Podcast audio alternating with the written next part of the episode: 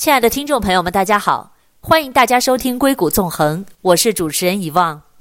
欢迎大家来到老钟的频道。最近呢，阿里集团是频频上热搜。今天想要和大家分享的一篇文章是来自公众号“新财富”作者陶娟写的《收割者：腾讯、阿里的二十万亿生态圈》。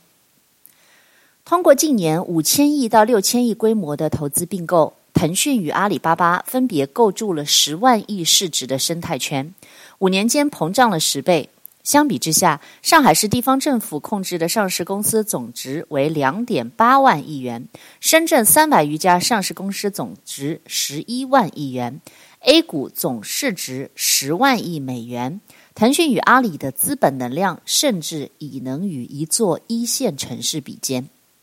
两大十万亿帝国的成型来自于高强度投资，每在经营上赚一百块钱，腾讯会全部进行净投资，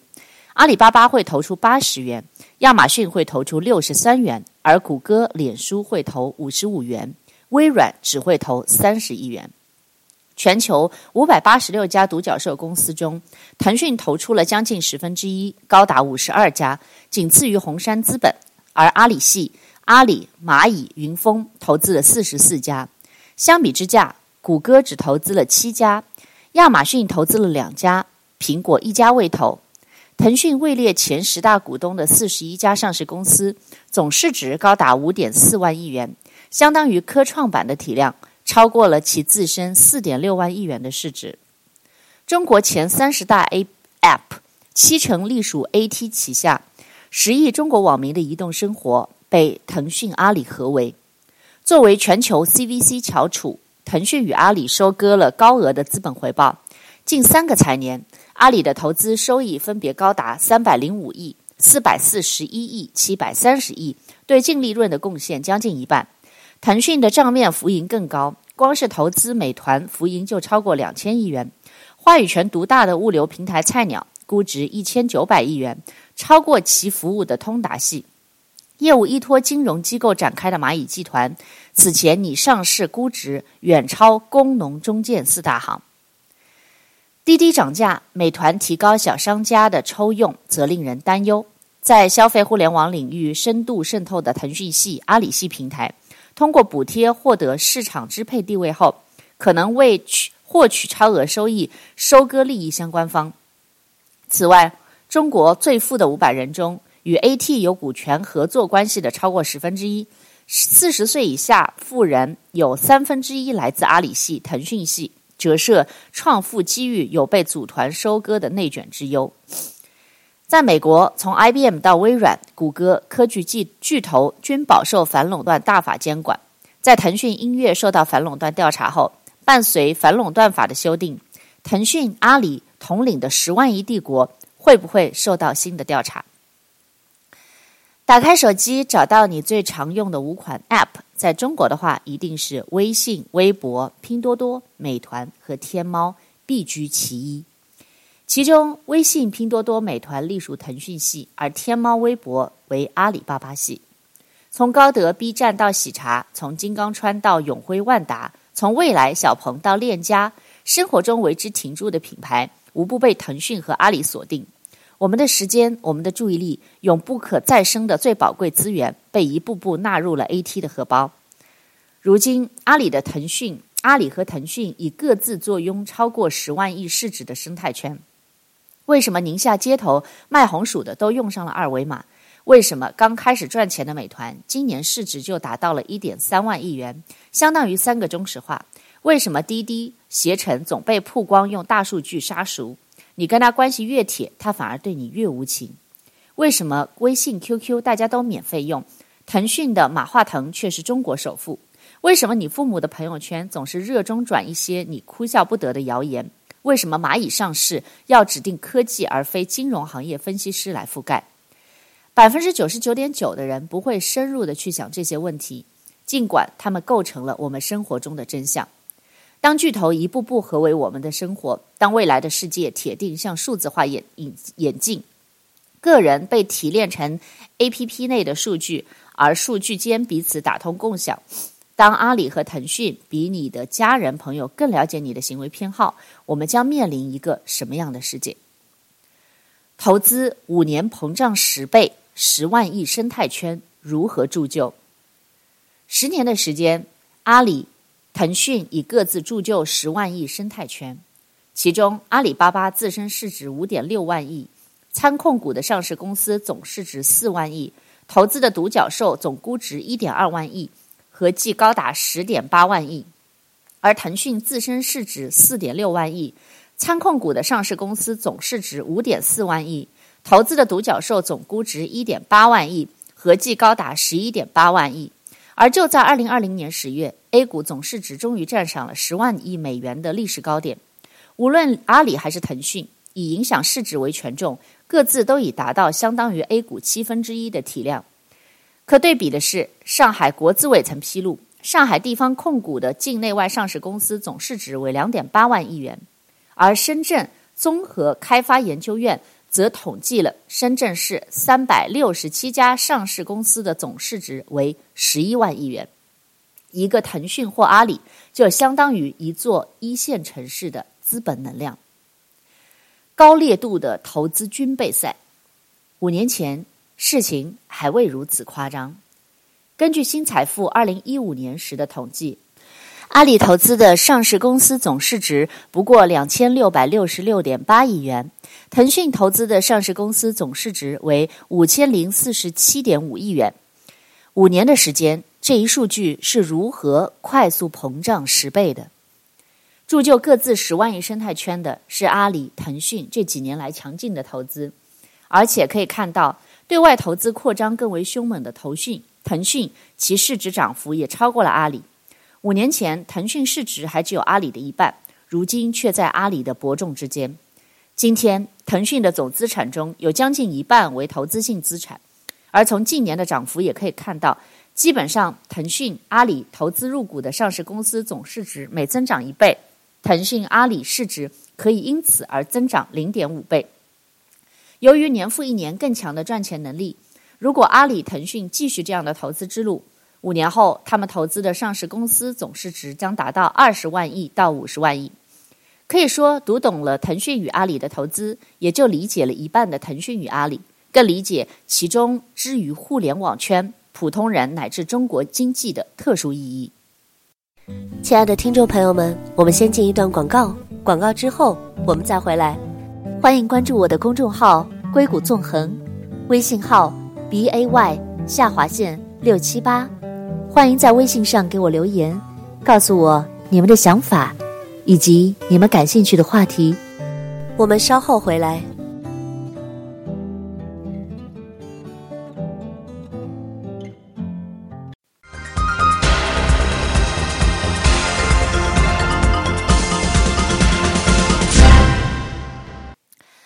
回到硅谷纵横，我是主持人遗忘董。那今天呢，想跟大家分享的一篇文章，依然是关于近期屡上热搜的阿里。今天的文章呢，是来自微信公众号“新财富”，作者陶娟，题目是“收割者：腾讯、阿里的二十万亿生态圈”。为了全面了解阿里与腾讯的投资版图，新财富从三个角度整理了他们的投资信息：一、各自的投资净现金流，该数据源于财报，真实度最高，可以从整体看其投入量级；二、各自在年报中披露的联营公司投资及重大项目投资，从中可以看出他们的投资重点和逻辑；三、他们参控股的所有上市公司。主要包括中概股、港股和 A 股标的，以及独角兽名单，估值超过十亿美元。这个可以检验他们的投资业绩。先来看投资净现金流。二零一四年，阿里巴巴在纽交所二次上市，在过去六年时间里，阿里巴巴的投资净现金流合计五千一百七十六亿元，相当于经营上每净赚一百块，会拿出八十块进行净投资。而腾讯更更夸张，二零一四年到二零一九年间，其经营上每赚一百块，全部都拿来净投资。美国巨头虽然也会投资并购心仪对象，但是比例和范围绝对无如此力度。谷歌每赚一百块钱，大概五十四块钱会用于投资；脸书比例与之接近，为五十五块；亚马逊比例最高，但每赚一百块，大概也只有六十三块钱用于净投资；微软则只会拿出其中的三十块钱投资。苹果公司最神奇，其经营上每赚一百块的时候，从投资上还可以再赚六十六块钱进来。他们更倾向于回购自家股票。及筹资活动中的股本减少栏目，如谷歌和微软赚的钱里三成会用于回购，而苹果二零一九年一年的时间就拿出了四千七百亿元进行回购，几乎相当于投入了所有经营上赚的钱。阿里巴巴和腾讯全力进行投资，那么他们到底在什么上面最舍得投入呢？新财富详细统计了阿里巴巴、腾讯控股二零一四年以来在年报中提及的所有重大投资事项。新财富统计显示，阿里巴巴从二零一四年至今年报披露的重大股权投资金额合计三千九百五十八亿元，对投资现金净流出还原度达到了百分之八十，可谓非常高了。按时间顺序，阿里巴巴。二零一四年，在重大项目上合计投资投出了四百六十亿元。当年的重头戏是八十二亿元私有化高德，六十七元投资优酷土豆百分之十六点五的股权，六十四亿元投资新浪微博百分之三十的股权。二零一五年总投资四百六十四亿元，重头戏是二百八十二亿投资苏宁，三十六亿投资魅族，三十亿设立口碑网。二十七点七五亿投资 Magic Leap 是一个 VR 行业。二零一六年总投资四百八十三亿元，主要是两百八十四亿元私有化优酷土豆，八十二点七亿元投资饿了么，累计四十亿元投资滴滴。二零一七年总投资三百二十七亿元，主要是一百一十一亿元私有化银泰，四十三亿元投资联通。二零一八年总投资一千一百九十三亿元，主要包括三百四十九亿元私有化饿了么，一百五十亿元投资分众传媒，一百零五亿元投资东南亚电商平台 Lazada 来赞达，九十三亿元注资阿里健康，七十一亿元投资中通快递。二零一九年总投资七百七十五亿元，主要为两百四十四亿元投入菜鸟，一百三十三亿元全资收购网易考拉。六十七亿元投资美年达、美年大健康。二零二零年总投资两百八十九亿元，主要是一百六十亿元继续入股 Lazada，七十一亿元注资阿里健康。可以看到，二零一八年是 A 股最为低迷之际，却是阿里最大手笔投资的一年。当年投资金额超过千亿，这也凸显了产业资本进行投资的优势。不受 LP 和基民赎回的影响，独立布局，真正实现价值投资。马云的战略目标是尽可能多的控制信息流、物流、资金流。按年报中已披露资金金额、投资金额的重大项目所在大行业来统计，阿里主要投向了电商、新零售、媒体娱乐、物流、生活服务以及健康这五大领域。其中，电商新零售为阿里的核心航道，却又遭受了腾讯系。京东、拼多多等的正面抗击，因此这一领域成为阿里对外投资的重中之重。从传统商超转型新零售的银泰、苏宁，到卖家居建材的居然之家、红星美凯龙，其投资的这些公司业务上都天然的与阿里存在重叠及合作空间，且主要位于中国。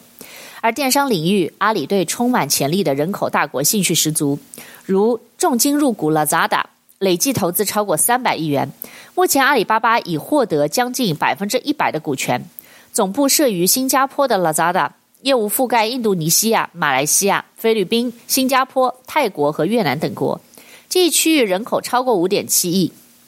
此外，阿里还斥资九点五亿美金投资了土耳其时尚零售平台 Trendyol。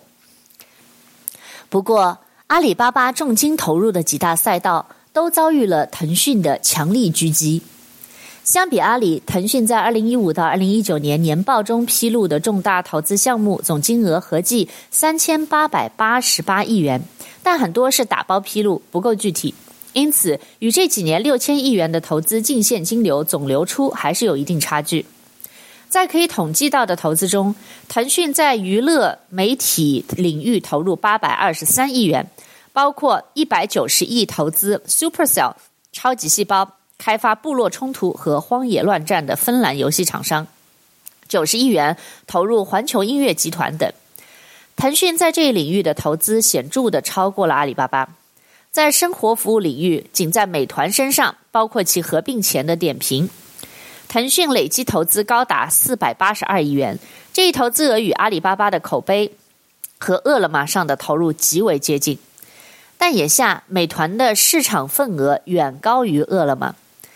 腾讯投资的最大特点是有耐心，翻阅历年财报，其减持和处置的项目极少，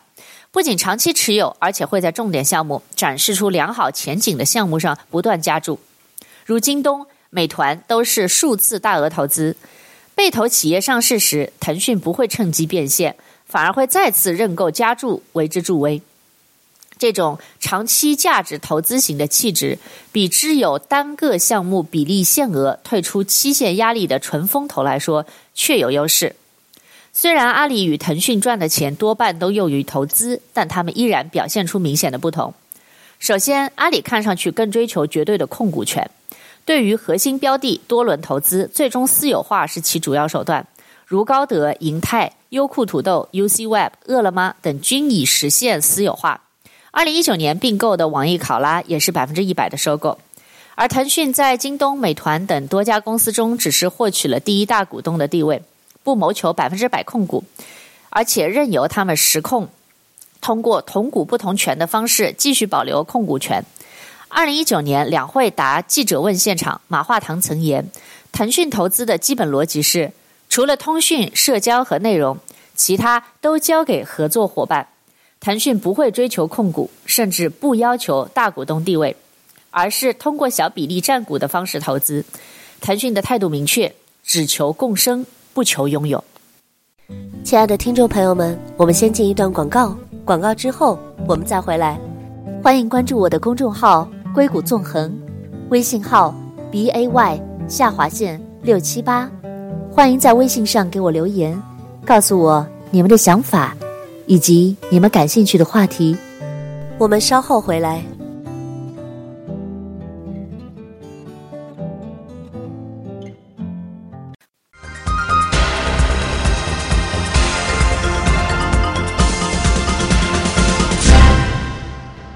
回到硅谷纵横，我是主持人一望董。今天很高兴跟大家分享的一篇文章，还是关于近期一直都受到热议的阿里马云系。那今天的这篇文章呢，是来自微信的公众号“新财富”，作者陶娟，收割者。腾讯、阿里的二十万亿生态圈。那在刚才的节目当中呢，我们分享了关于腾讯、阿里的一个投资的格局，跟他投资的理念。我们可以看到，他的投资的一个脚步，或者说他的一个手笔是非常非常的 aggressive，非常非常的有野心，并且也是很敢做。阿里跟腾讯系的投资风格还是有一些不同的。比如说，阿里看上去更是追求绝对的控股权，但腾讯呢，态度非常明确，只求共生，不求拥有。其次，在行业的选择上，阿里对电商新零售的投入最高，而腾讯对娱乐媒体的投入更多。他们非常在意维护核心航道的优势位置，而在物流健康领域，阿里巴巴的投入上明显更胜一筹。第三，在利润表现上。阿里与腾讯对股权投资所贡献的收益采取了截然不同的处理方式。简单来说，阿里十分依赖投资收益，而腾讯则有意隐藏投资浮盈。独特的中国式 CVC，企业对外投资实际从美国兴起，谷歌、微软、Facebook、英特尔等巨头均有部门专门对外投资创新中小企业。事实上，这种行为有专业名词：企业风险投资。Corporated Venture Capital，简称 CVC，以区别于传统风投如红杉等等。据 CB Insights 统计，二零一六年 CVC 投资金额占到 VC 投资总规模的三分之一。到了二零一八年，CVC 投资金额已经超过传统 VC。其中，互联网科技投资占据了 CVC 半壁江山。越来越多的企业开始重视通过投资来构建更庞大的生态。但腾讯与阿里堪称中国式控制的独特景象。当阿里和腾讯挥洒钞票漫天投资时，翻阅谷歌二零一九年财报。其披露的重大投资仅有二十四亿美元收购 Looker 云计算领域，二十一亿美元拟收购 Fitbit 可穿戴设备，十亿美元用于该年度内其他所有收购、无形资产及商誉等等。目前，腾讯、阿里对独角兽及资本市场的占有率远超美国同行们。这一方面体现在对独角兽的布局上。二零二零年八月最新出炉的胡润二零二零全球独角兽榜单中，胡润总结道：“让我意外的是，在全球独就独角兽投资机构中，腾讯、阿里都在前十，而谷歌、微软、苹果和 Facebook 都排不到前面。在全球一共五百八十六家独角兽公司中，腾讯投出了将近十分之一，高达五十二家，仅次于红杉资资本，而阿里系阿里。”蚂蚂蚁、云峰投资了四十四家，剔除阿里系共同投资的重复标的。相比之下，谷歌只投资了七家独角兽，而亚马逊只投资了两家，苹果的身影更消失不见。尽管榜单上美国的独角兽公司高达两百三十三家，超过中国的两百二十七家，而腾讯与阿里投资的九成独角兽在中国。另一方面，由于拥有充沛的独角兽资源，腾讯与阿里在二级市场亦收获满满。阿里巴巴麾下最大的独角兽蚂蚁集团在上市暂缓之前，按六十八点八元每股的发行价计算，其市值已超过两万亿。二零一八年以来，仅是腾讯系所投企业就有超过二十家陆续上市。最近，贝壳、名创优品等陆续登台美股。据新财富统计，如今腾讯位列前十大股东的上市公司已经多达四十一家，这些上市公司总市值高达五点四万亿元，组合起来已经是科创板的体量，超过了腾讯自身四点六万亿的市值。再造一个腾讯的梦想已超预期实现。腾讯不仅仅是广撒网，在其有意占据的核心领域肯下重注。新财富统计显示，腾讯是美团、京东、腾讯音乐。未来、五八同城、虎牙直播、阅文集团、同城艺龙、搜狗、GLU 移动、蘑菇街这十一家公司的第一大股东。这里面，美团的王兴、京东的刘强东强势都是出了名的。可是，他们甘拜腾讯门下。腾讯为第二大股东的上市公司，则包括了拼多多、贝壳找房、B 站、唯品会、四维图新、富途控股、长亮科技等一众巨头。拼多多成了新的国民 App App，贝壳市值超过万科恒大碧桂园，而仿佛隐身一般站在这些如雷贯耳的公司身后的腾讯，从实际持股权和它相对的安静中，其投资能量和风格可见一斑。事实上，腾讯在这四十家公司的持股市值合计高达九千亿元。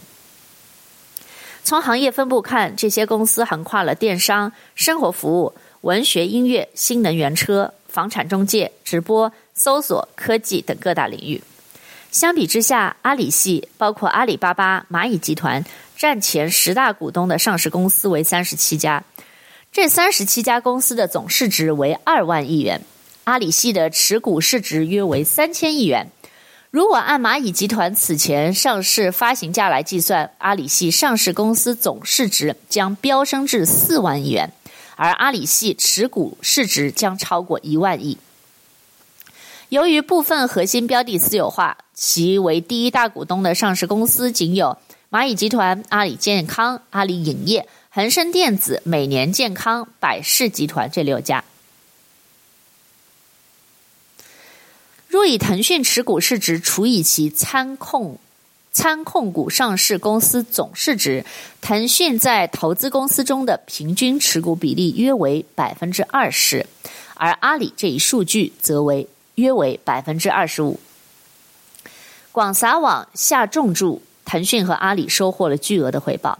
近三个财年，阿里巴巴的投资收益分别高达三百零五亿、四百四十一亿、七百三十亿，而其对应的每年净利润为六百四十一亿、八百七十九亿、一千四百九十四亿，投资收益为对净利润的贡献占比将近一半。这也意味着，如果剔除掉投资收益，阿里巴巴的净利润表现将不会如此耀眼。腾讯的投资账面浮盈更盛。但在报表上俨然是另一幅画风。腾讯的投资分散在于联营公司投资和以公允价值计量的金融资产两个项目。如在联营公司的投资中，腾讯按历史投资成本入账，这使得其与公允价值之间出现非常大的差异。二零二零年六月末，其于联营上市企业中的投资在资产表中只记了账面值一千四百五十一亿。